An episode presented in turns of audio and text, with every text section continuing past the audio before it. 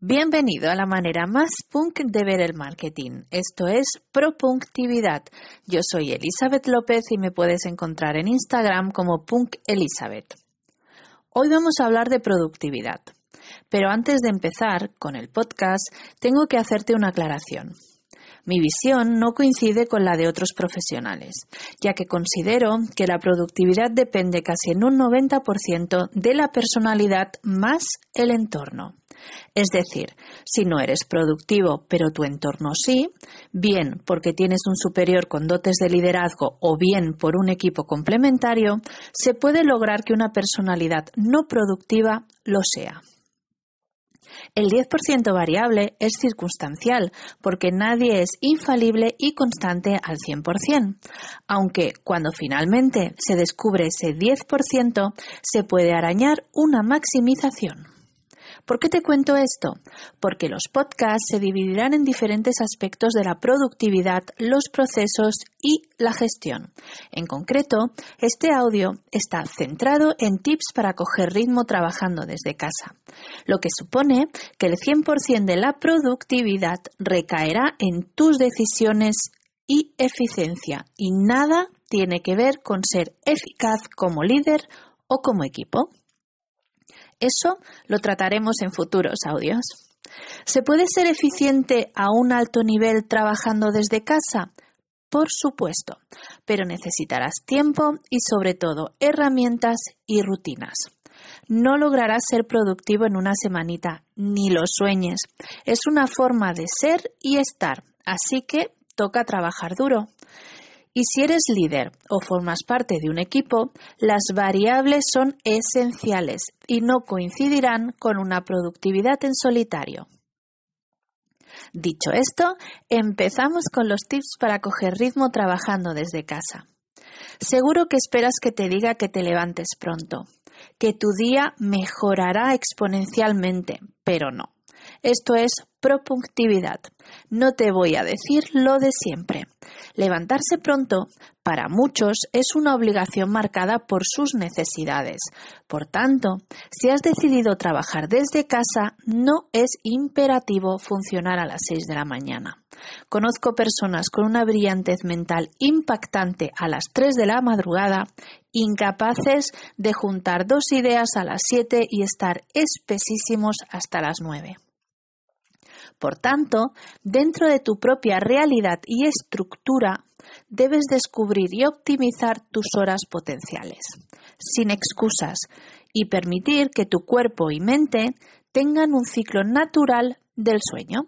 Eso sí, más horas de sueño, menos horas efectivas, que no tiene por qué ser malo, pero es lo que hay.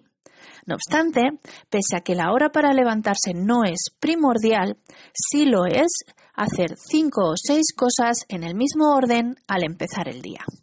Desayunar, ver las noticias, diez minutos de ejercicio, ventilar, hacer la cama. Si tienes hijos, implementa esa rutina antes o después, dependiendo de tus necesidades al atenderlos. Igualmente, si tienes personas adultas a tu cargo. Esta rutina no solo te permitirá arrancar motores sin pensar que estás trabajando, sino que los días que te des de fiesta, tus días libres, te sabrán mucho mejor. El segundo tip es que te vistas para trabajar.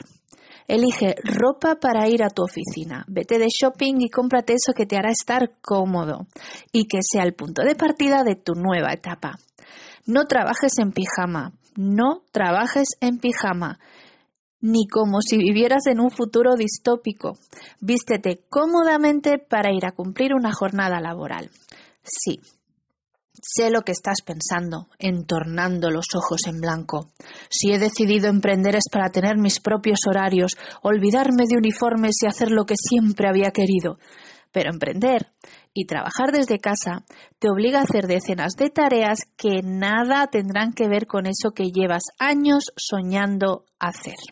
Tendrás que responsabilizarte de papeleos, de numerosas gestiones que no son nada chupi wonderful y que poca gente te explica en el mundo ideal del emprendedor que está tan de moda. No construyas castillos en el aire, en el aire. eres empresa y debes pensar como tal. El tip número 3 es una de mis reglas básicas, el 2 más 5 más 1. Primero, haz dos tareas que requieran tiempo y esfuerzo. En serio, haz primero lo más difícil, lo más pesado o lo que más odies. Después, realiza cinco tareas que sean diarias, rutinarias, de esas que casi se hacen sin pensar. Ir a correos, abrir mail, consultar redes, ordenar la mesa. Y por último, cada día haz una tarea creativa. Experimenta con una nueva aplicación, ve vídeos inspiradores, dibuja, escribe. Esto es propunctividad. Por eso, te guste o no, escucharás cosas que te bajarán el ánimo como que ser resolutivo va directamente ligado a ser creativo y para ser emprendedor hay que cultivar eso también. Nunca acabes tu día sin haber hecho las tareas de esa lista. De 2 más 5 más 1. Todo lo que hagas además de esas tareas te hará sentir muy productivo. El tip número 4 es una obviedad. Somos diferentes, no todos los días son iguales. Si tienes un día malo, sea de desconcentración o porque te encuentras mal, tienes derecho a no dar más de ti. Pero apúntalo, recuérdalo y si es posible, para la próxima vez, prevéelo y ten tareas sustitutivas.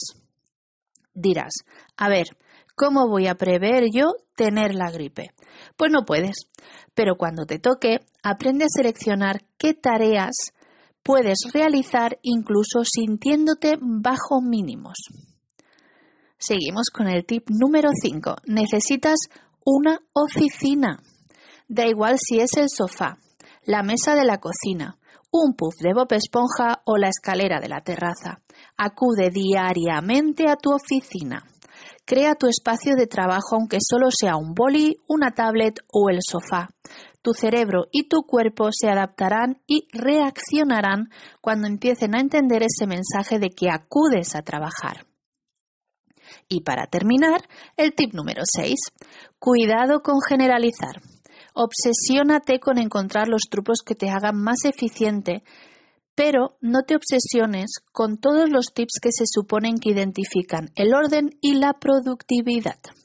Olvídate de todos esos rollos de los que van presumiendo los supuestos ordenados y ultraproductivos. Y sobre todo, no te compares con ellos, porque de lo que te cuenten, un tercio será real. El resto es parafernalia de suposiciones. Quizás tu mesa es un caos, pero eso te ayudará a encontrar tu lugar de concentración. Quizás la palabra planner te da urticaria solo escucharla.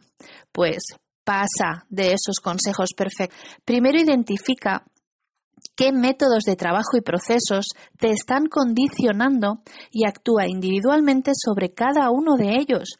Sé honesto contigo mismo. Sabes perfectamente tus debilidades. Eres dormilón, tienes mala memoria, te distraes con una mosca. Pues entonces haz una lista. Sí, lo has adivinado.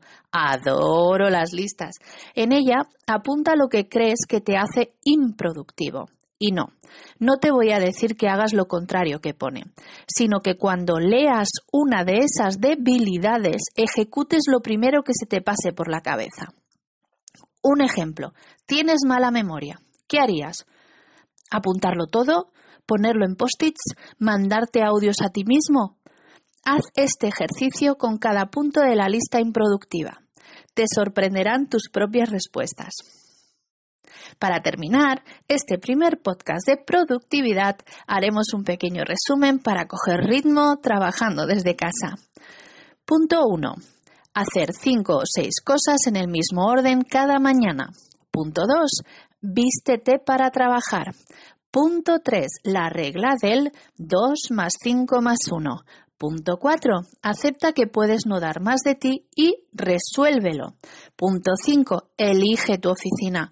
Punto 6. No generalices y pasa de consejos perfectos del mundo ideal. Si te ha gustado este podcast, compártelo, deja un like o haz clic en el botoncito de apoyo para que puedas seguir creando más contenido. Hasta pronto, punks.